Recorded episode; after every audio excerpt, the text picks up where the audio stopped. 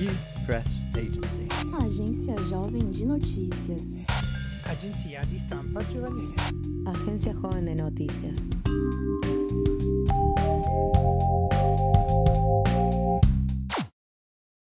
Bom dia, boa tarde ou boa noite para você que está escutando a gente. Hoje a gente vai bater um papo muito legal com uma pessoa muito especial, mas antes eu gostaria de me apresentar um pouquinho. Eu sou a Vitória, eu escrevo para a Agência Jovem de Notícias desde o ano passado, sou formada em Engenharia de Produção e trabalho com gestão pública na Prefeitura de São Paulo. E a nossa convidada, ela é uma convidada mais do que especial, é a Moema Wieser, que nasceu em Caxias do Sul e ela é mestre em ciências sociais, educadora, escritora, ativista e feminista. A Moema dedicou a maior parte da vida dela para a educação popular, para a causa das mulheres e para causas socioambientais também. E vale ainda ressaltar que ela recebeu o Prêmio Berta Luz no ano de 2007 e o Prêmio Brasileiras Feministas Históricas no ano de 2016. A nossa convidada é autora de cinco livros e hoje nós vamos bater um papo mais do que necessário sobre o livro escrito por Marcelo Grondin, que é o Abia Yala, que fala sobre genocídio e resistência dos povos originários das Américas. E é um prazer estar aqui hoje com você, Moema. Seja bem-vinda. Muito obrigada. Eu estou muito contente de estar com você, Vitória,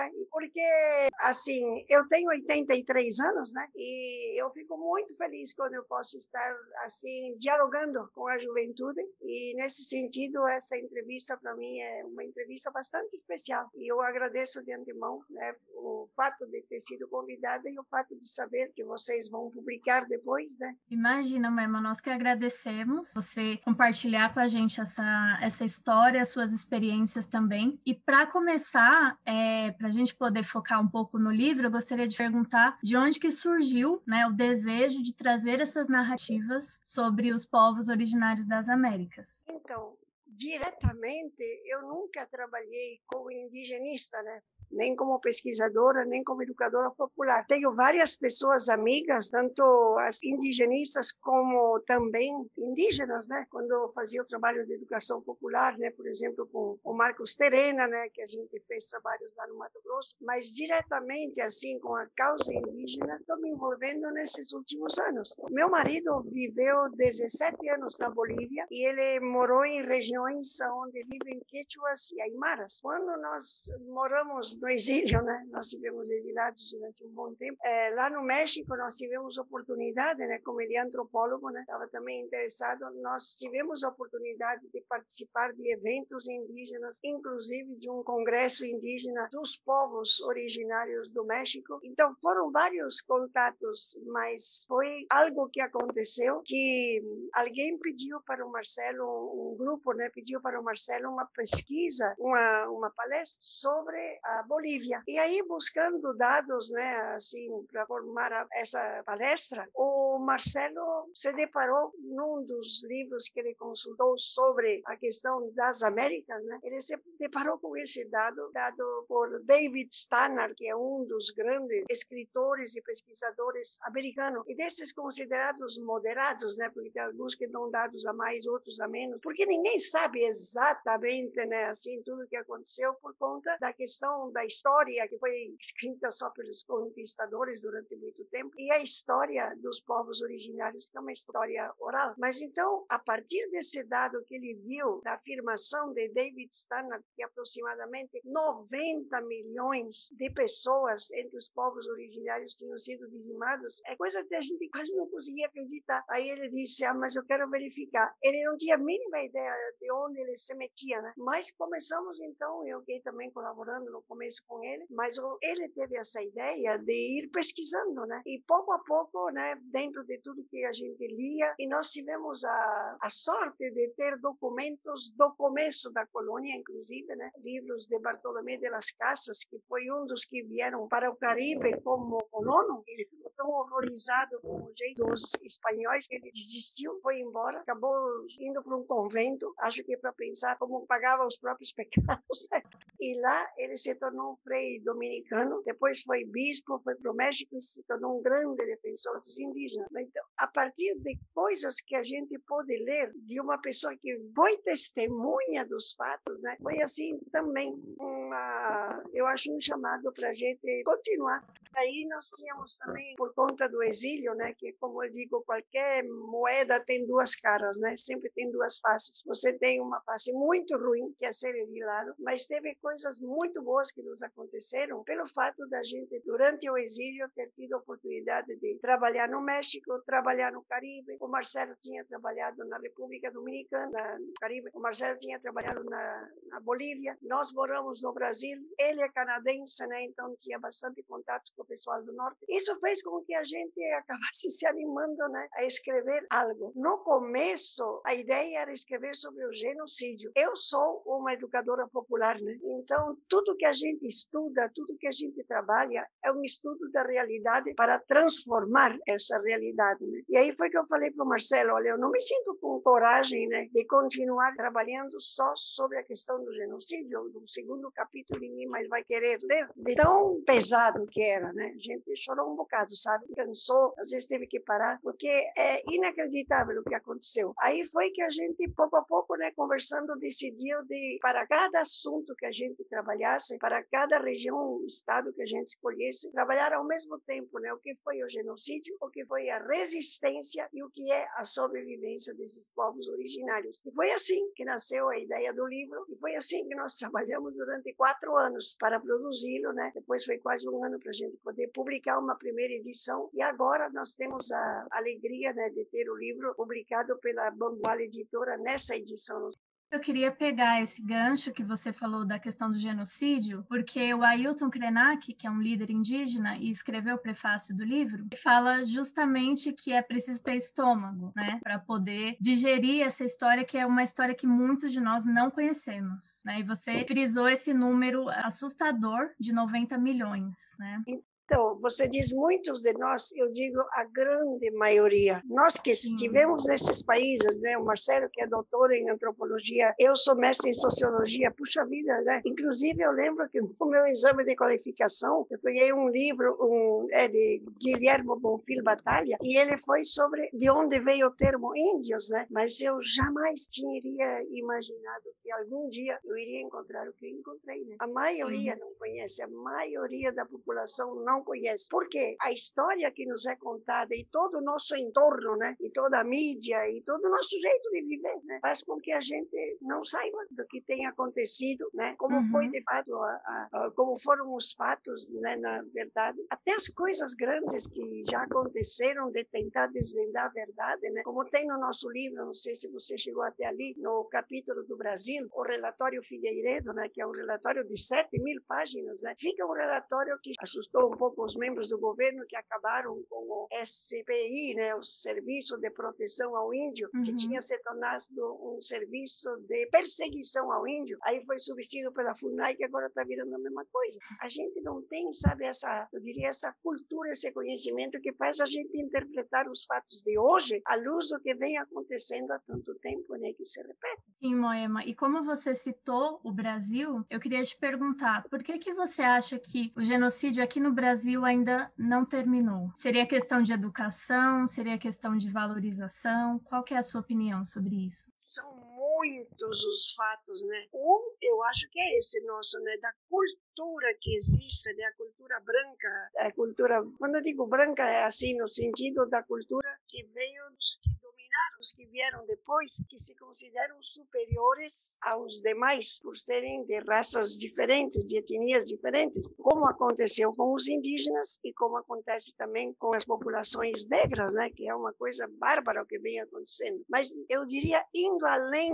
do que foi de fato aquele momento devastador que demorou muitos anos com guerras e invasões de todo tipo, eu vejo assim pessoas, grupos que vieram depois, como falo da minha família, né? A minha bisavó, ela veio da Itália, quando a Itália estava numa situação das mais difíceis, né? Todo o povo do norte aí da região do Vêneto era gente que morria de pneumonia, de epidemias. Os camponeses estavam na extrema pobreza porque tinha começado a industrialização e foi aí que o pessoal começou, né? Como eles diziam, farla América, né? Ir para a América para se salvar. E a minha bisavó veio com 11 crianças, né? Seis, eh, cinco filhos dela e seis sobrinhos. E ela veio e se instalou no Rio Grande do Sul, né? Mas não é, não digo ela pessoa, os grupos de italianos e alemães que se instalaram no sul, numa boa, foram acabando com o que eles chamavam de bugres, né? Uhum. Que eram os indígenas que estavam lá, porque tem isso incrustado, né? Que quem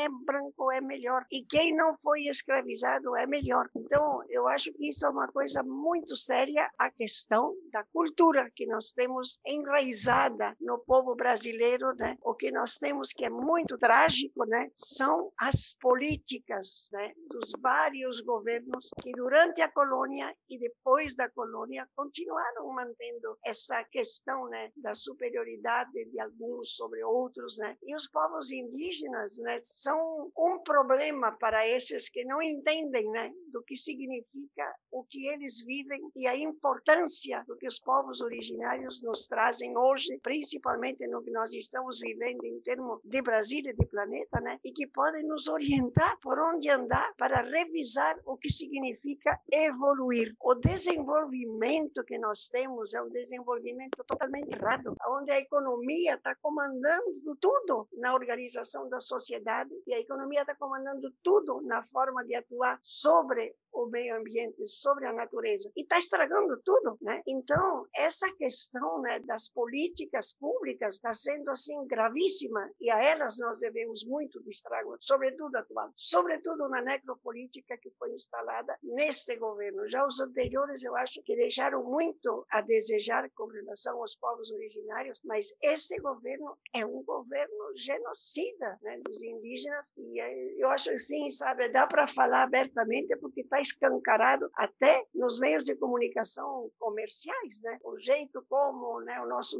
ministro do meio ambiente favorece né, a venda ilegal legal, né, a ocupação dos territórios, né, toda essa questão de, de transformar a Amazônia, em vez de manter a floresta em pé, por uma necessidade vital nossa, né, porque uhum. a gente sabe que a conservação de florestas tropicais como a Amazônia são as que permitem, por exemplo, né, entre muitas outras coisas, toda essa questão dos rios voadores que trazem as chuvas até aqui para o sul. A Cantareira, aquele problema grande que teve, né, que eu acho assim, interferiu na vida de todo o pessoal que morava em São Paulo quando secou, foi uma demonstração clara de que a gente está realmente necessitando de rever. E aqui também, imagina, eu moro lá duas horas e pouco da Foz do Iguaçu e quase que secam as nossas cataratas por falta desse movimento natural, desse ciclo de vida natural da natureza. Eu estou falando nesse momento de um dos aspectos, né, que é a questão da floresta amazônica, né? E assim teria muitos outros aspectos. O Brasil precisa de tanto pasto e de tanto boi? Precisa?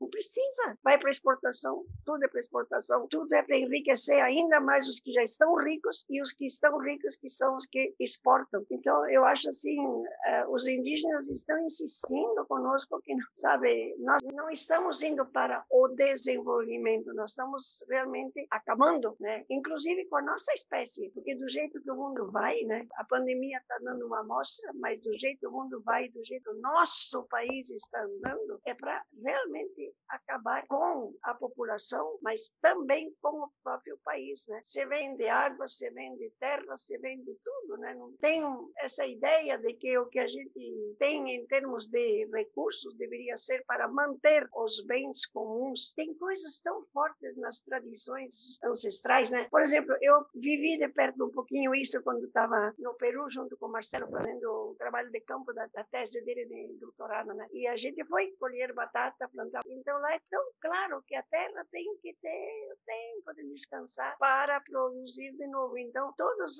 as parcelas, como eles chamavam lá, né, estavam em três partes, né? Uma era onde você estava colhendo, a outra que tinha descansado, a outra aquela que você ia semear. Tem coisas assim, parecem pequenas, mas multiplica isso por um jeito de ser a nível do mundo. Agora não, né? Em vez de a gente ter água que vem à vontade e bem cuidada, nós temos sim água para ser engarrafada, engarrafada, engarrafada. Não tem lógica ambiental e não tem lógica humana nisso que está sendo feito, né? Então eu diria assim, a gente deve muito, muito o que nós estamos vivendo, a questão do sistema que está estabelecido, né? Que coloca a economia no lugar errado e a gente tem como trabalho de voltar a colocar a economia a serviço da sociedade, a serviço da natureza. A questão da cultura que está aqui, está nos nossos neurônios, é né? uma coisa tão difícil de tirar, alimentada por uma educação errada, por uma história errada, por um jeito de ser que não nos facilita o reencontro entre as populações e, sobretudo, com essa questão das políticas. Posso te dar um, um, um exemplo? Hoje de manhã eu escutei uma,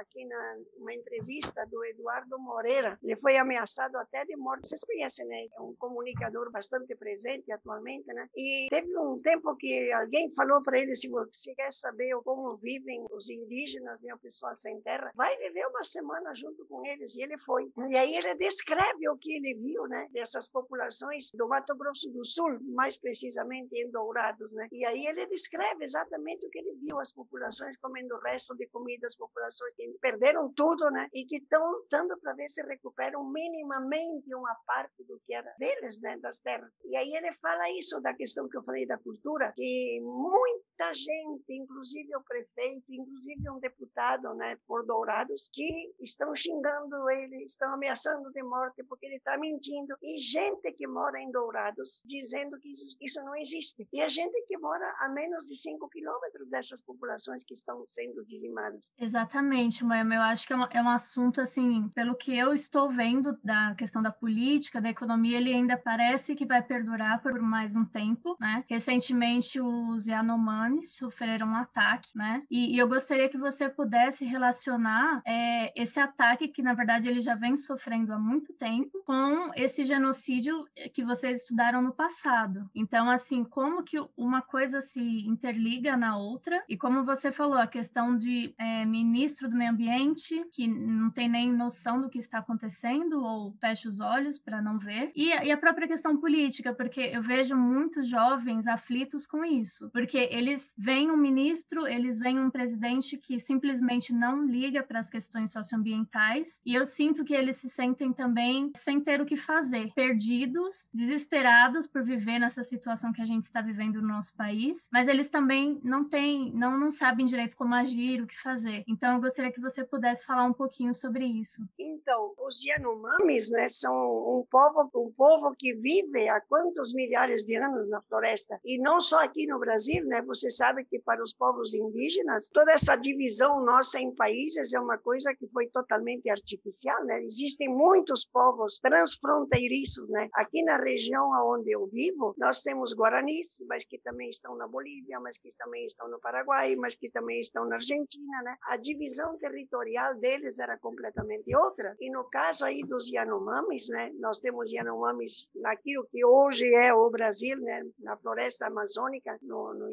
na região panamazônica, Yanomamis no lado do Brasil, mas também no lado da, do que se chama hoje a Venezuela, né? E eles vivem na floresta, com a floresta e convivem e sabem que essa floresta tem uma função especial no mundo. Eles têm clareza disso. Né? E o que que acontece? O jeito como está sendo pensada essa região é completamente fora de todo esse conceito né, ambiental e social. Não existe de longe uma visão de ecologia integral, né? Então, por isso, né, se lá tem alguma mina, não importa quando, no, caso que eu falo das políticas de agora, né, e dos madeireiros, né? Que importa, né? Se você acaba com uma boa parte das florestas que estão lá, porque você sabe que ali vai pegar algum tipo de mineral, né? E a gente vê, né? São imagens terríveis de ver como está sendo devastado. E aí tem esse outro problema, que às vezes para a primeira limpeza do mineral se usa muito mercúrio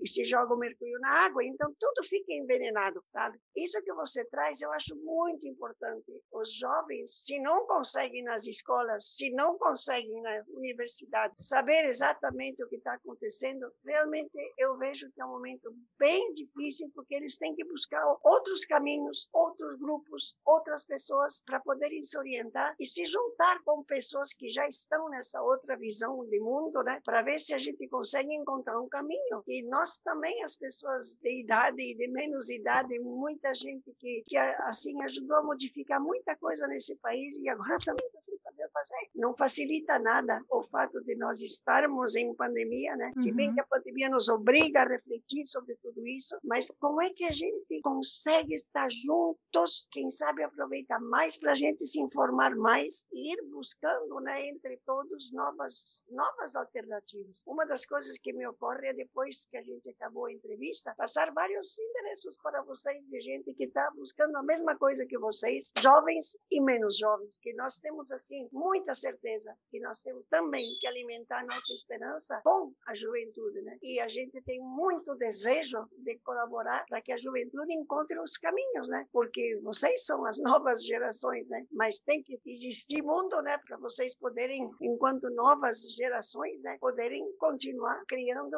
e é, vivendo bem, né? Que é da nossa perspectiva do bem viver.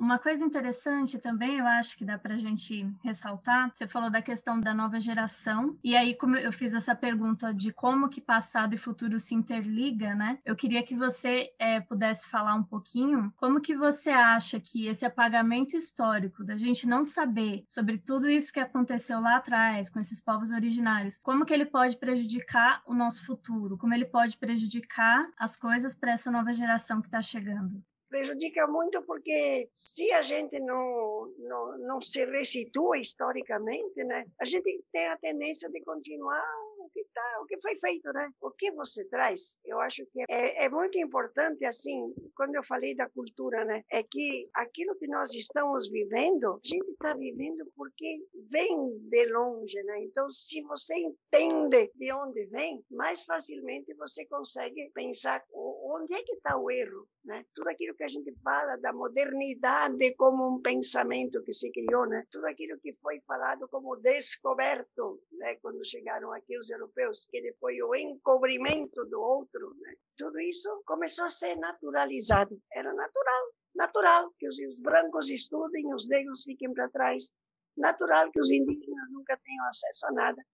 Você vê que até hoje, em vez de ver como uma coisa tão lógica, tão natural, que tem a lei de cotas, por exemplo. As leis de cotas nunca foram pensadas como algo eterno, né? São ações afirmativas que a gente precisa agora até corrigir um passado que nunca tinha permitido, por exemplo, que indígenas chegassem até as universidades, né? Então, também a gente fez todo esse movimento antes com as mulheres, né? Então, tudo isso que está sendo feito para rever, resgatar, né? minimamente estabelecer menos desigualdade social, as pessoas têm que entender, sabe? Porque eu vejo assim, tem tantas considerações ridículas com relação a essa questão, por exemplo, das ações afirmativas, né? que é porque ficou natural de ser assim, ficou natural né? de ser o branco acima do negro, o branco acima do negro e do, e do indígena, né? e o hétero valendo mais do que o homo, valendo mais do que as várias alternativas, sabe? A gente tem que desnaturalizar e ver, assim, como é que isso se criou. Então, por isso que eu acho importante não ficar assim só no fato, só no que é o que eu sei hoje, e sim buscar a raiz, ir para as fontes, né? Eu acho que esse é um ponto né, de, de, de, necessidade que os jovens têm. E acho muito importante o trabalho intergeracional, sabe? Eu acho assim, não é porque a gente tem mais idade, não é porque a gente já passou por muita coisa, como no caso, né? É, eu não cheguei a ser torturada, né? Fui exilada por algum motivo também, né? E, e continuei na luta social lá fora e quando voltei para cá, mas não é por isso que a gente sabe como é que tem que ir para frente, né? Tem que estar tá junto, tem que estar tá junto. E acho assim, esse é um aspecto muito importante que nós teríamos que talvez ter muito mais jovens dos vários movimentos que existem, né? Assim, os movimentos com relação ao clima, por exemplo, né? Não ficar a Greta Thunberg lá gritando sozinha, mas ter muito mais jovens aqui no Brasil, né? Que já fazem, sabe, um coro com relação a essa questão das mudanças climáticas, né? Muito mais pessoas jovens que estão nesse movimento das pessoas jovens dentro do movimento de mulheres, dentro do movimento negro, mas principalmente dentro dessa coisa de como a gente junta tudo isso para uma mudança global que se faz necessária. Né? Eu vejo assim.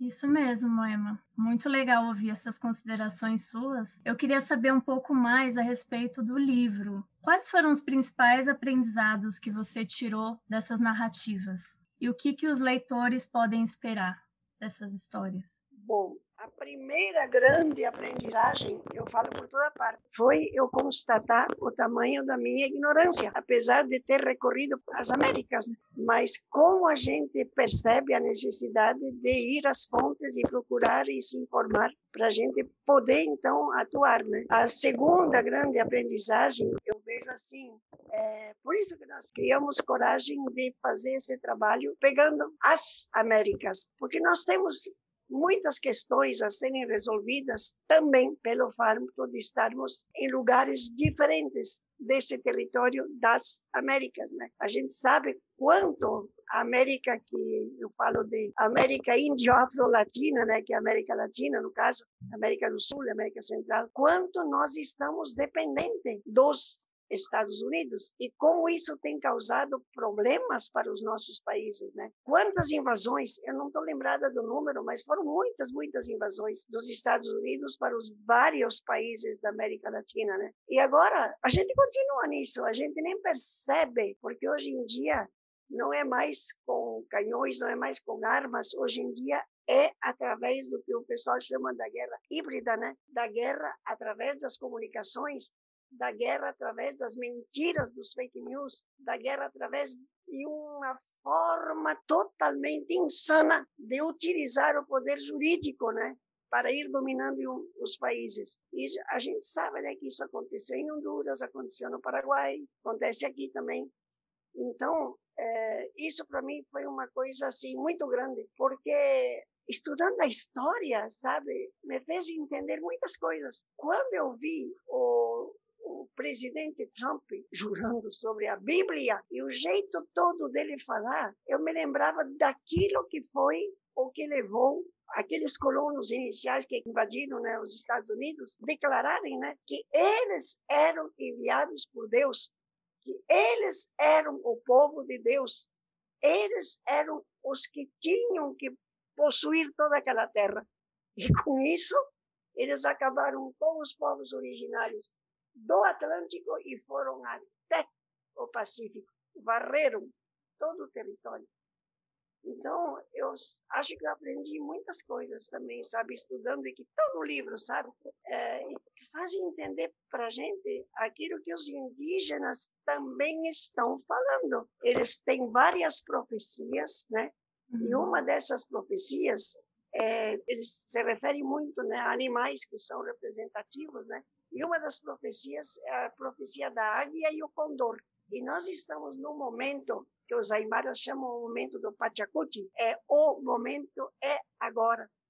Eles acreditam que sim, principalmente depois dos 500 anos de colonização, nós estamos no momento em que está se dando uma virada e que a águia, que representa os povos do norte, e o condor, que representa os povos do sul, vão se encontrar mas numa relação totalmente diferente.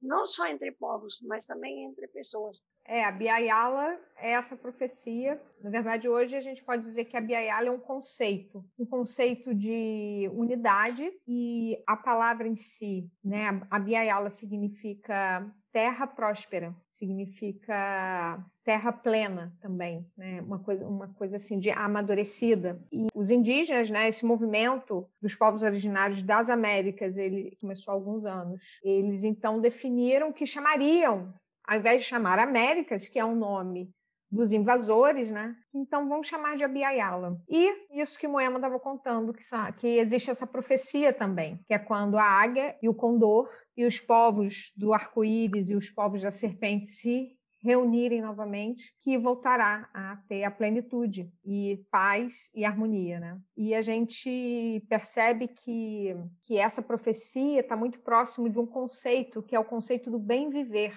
É um conceito que Moema com certeza pode falar muito melhor que eu. Então, tudo isso que a gente está falando agora está no último capítulo do livro, sabe? Mas uhum. pra, você perguntava o que eu aprendi, né? Então, além de tudo que eu tinha estudado em sociologia, etc, etc, para mim ficou, eu acho que ficou mais vivenciado né, essa questão de por que nós, os povos da América Latina, que somos tão inteligentes quanto, que somos tão capazes quanto, por que nós temos que ser sair da dominação europeia para ficar debaixo da dominação americana, né? Então eu acho assim, a gente vai aprendendo, né? Vai aprendendo e vai aprendendo. A outra coisa que eu aprendi muito foi sobre toda essa questão da cultura e da espiritualidade, da sabedoria dos povos ancestrais, sabe? Eu não tinha nunca me debruçado sobre isso. E agora, sabe, não passa um dia sem eu estar lendo, escutando, vendo, ouvindo, né? Indígenas aqui do Brasil, da Bolívia, também do Equador, porque é muito forte o que eles falam. Esses dias eu estava vendo um filme, o Ailton Krenak tá, tá nele, tinha um comentário fim que ele dizia: ah, o futuro é ancestral. Os aimaras costumam dizer, né, que o presente está no passado, que o passado está no futuro. Ou seja, a gente precisa voltar a um jeito mais natural de ser, né? Nessa relação com a natureza, entre pessoas, entre grupos coletivos, né?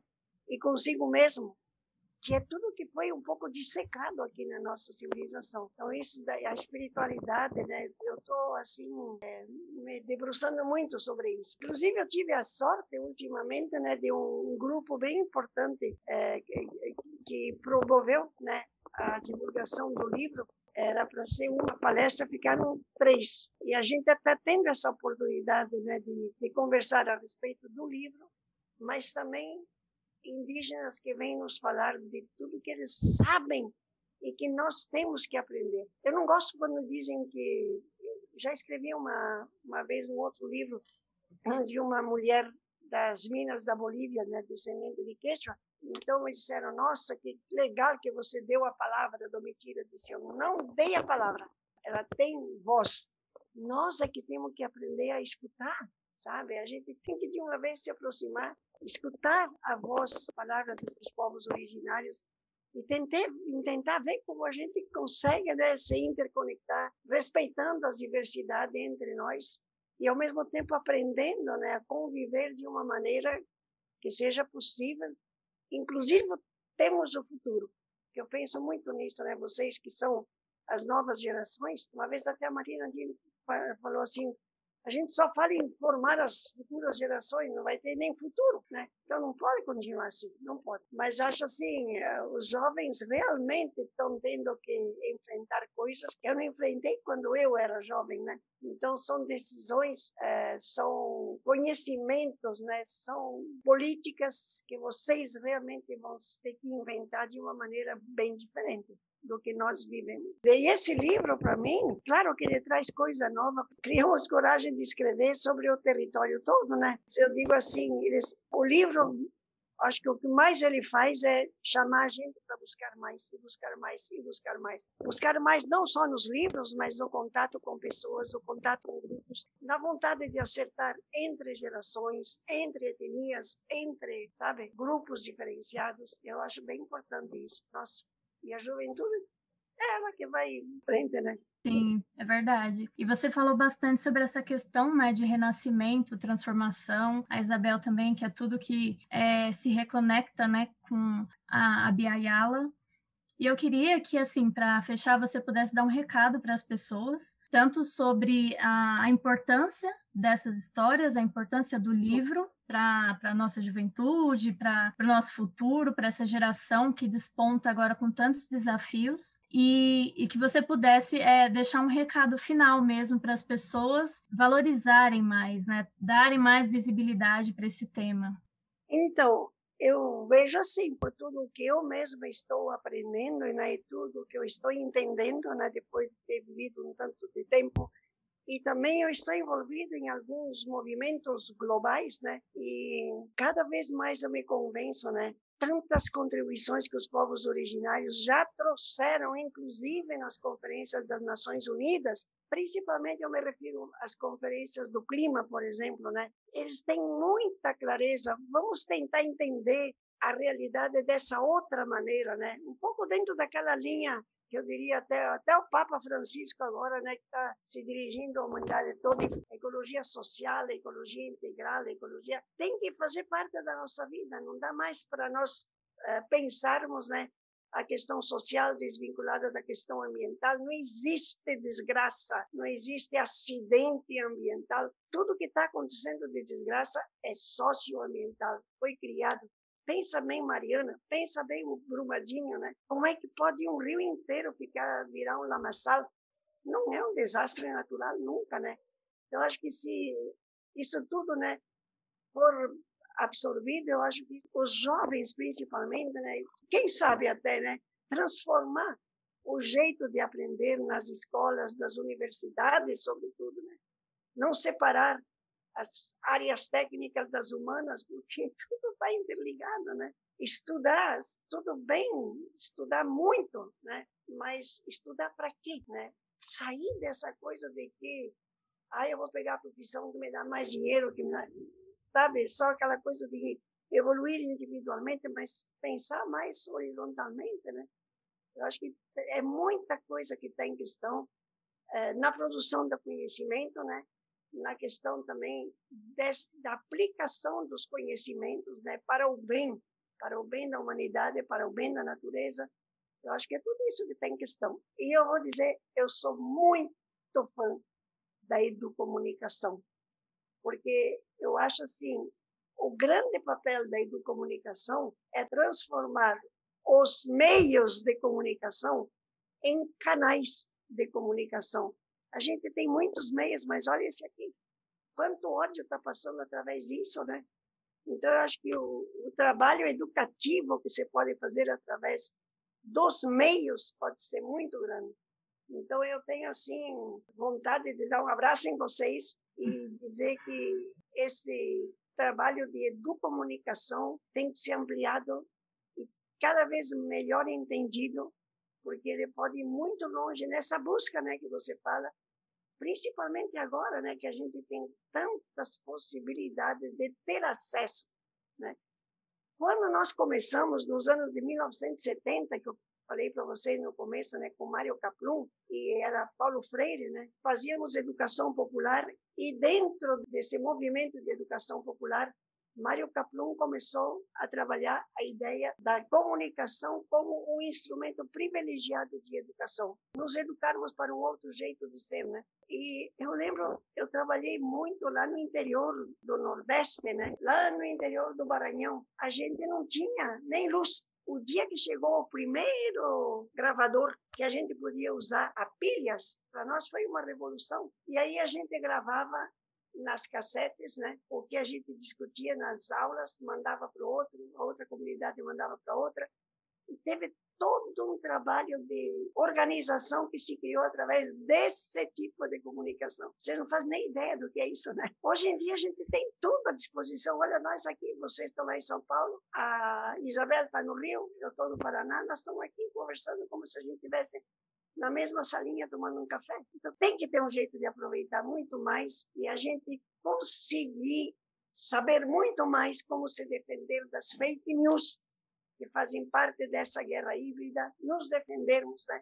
As armas são outras e acho que a educomunicação tem muito, muito para contribuir nisso. E parabenizar vocês que estão nessa. Obrigada, Moema. Na verdade, a gente que agradece a oportunidade de ter um papo muito inspirador com você. Você também é uma pessoa muito inspiradora. Eu acho que você tem a capacidade de inspirar os jovens que estão escutando a gente agora a re realmente refletirem e irem para ação né? Que eu acho que falta um pouco disso. A gente começou sim com a pandemia a refletir bastante, mas eu ainda vejo muita gente ainda meio paralisada, né? No que, que eu vou fazer, como eu vou fazer. Então, eu acho que tudo que você falou é impecável, assim, pequenos passos e utilizar as ferramentas que a gente tem à disposição também para fazer essas mudanças acontecerem. Então, eu vou lhe mandar vários endereços, né, dessa turma toda. Vamos juntar todo mundo, né? Temos que encontrar um caminho, não é possível, não é possível. A gente tem que criar essa rede, né? Não, não dá para ficar como telespectador apenas. Nós somos 70% de pessoas que não estão junto lá com os que estão com o poder econômico e o poder político. Tem que achar o jeito dele. Dar uma virada nesse jeito de ser. E com certeza a gente vai achar.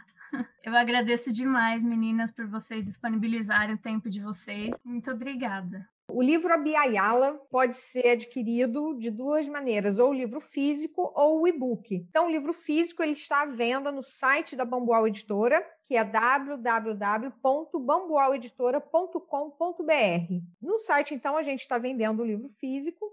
Ele também pode ser encontrado na Livraria da Travessa, na Livraria Blux, e em algumas outras livrarias em Porto Alegre também, na Circula, e em Curitiba, na Martins Fontes também. Quem quiser o e-book, o livro eletrônico, pode entrar nas principais plataformas, como a Amazon, a Apple Store, Kobo, que o livro, então, digital está disponível né, nessas plataformas para ser comprado. Queria lembrar que no nosso site a gente tem uma amostra do livro. Então, quem tiver ainda na dúvida, quiser saber o que tem no livro, né, em mais detalhes, o sumário, a gente preparou o que a gente chama de uma degustação, que é uma amostra do livro, e o botão da degustação fica bem ao lado da capa, e a pessoa faz o download do PDF, pode ler com tranquilidade, e conhecer um pouquinho mais do conteúdo e avaliar se realmente quer comprar ou não e está tudo certo. Queria destacar ainda que é um livro escrito para todos os públicos, né? Não é um livro é, acadêmico no sentido da linguagem academicista. É uma linguagem, né? Tanto Moema quanto o Marcelo são educadores populares. Então, a linguagem que foi, foi escrita é uma linguagem de total compreensão, é, enfim, que a gente tentou colocar, né, Moema, da forma mais clara possível, de uma a linguagem bem trabalhada, sabe, para facilitar o entendimento do conteúdo. Então, a nossa ideia está escrita aqui no livro também, né? O nosso grande desejo é que esse livro chegue às escolas, né? Qualquer pessoa de 12 anos para cima pode ler, tranquilamente vai entender. Então, que esse livro chegue, sobretudo para o ensino médio, né? Que também seja aproveitado nas universidades, nos centros de educação ambiental e popular, nos meios de educomunicação também. Tem bastante coisa lá que vocês, de vez em quando, podem aproveitar trechos também, né? Que a gente caprichou de colocar numa linguagem bem entendível, né? Facilmente, sem diminuir em nada a veracidade dos fatos, né? E fomos bem rígidos, né? O Marcelo é pós-doutor e ele é muito assim sensível a essa questão, né? Não é porque a gente põe numa linguagem mais popular que a gente diminui o rigor da pesquisa e assim foi o que nós fizemos. É um trabalho em si esse, de ser capaz de falar sem sem ser tão rebuscado, né? Democratizar, né, a comunicação. Exatamente, exatamente. Muito obrigada, Moema, pelo tempo. Obrigada, Vitória, por ter topado fazer obrigada essa entrevista você, com a gente. Obrigada, Isabel. Estou muito ansiosa para ler esse livro também, que eu ainda não li. E divulga também, né, Moniz? Sim, com certeza. Divulga sim, pode deixar. Obrigada. Obrigada, viu? Muito obrigada. Você acabou de escutar a Agência Jovem de Notícias. Quer mais? Acesse o nosso site agenciajovem.org e nos siga nas redes sociais.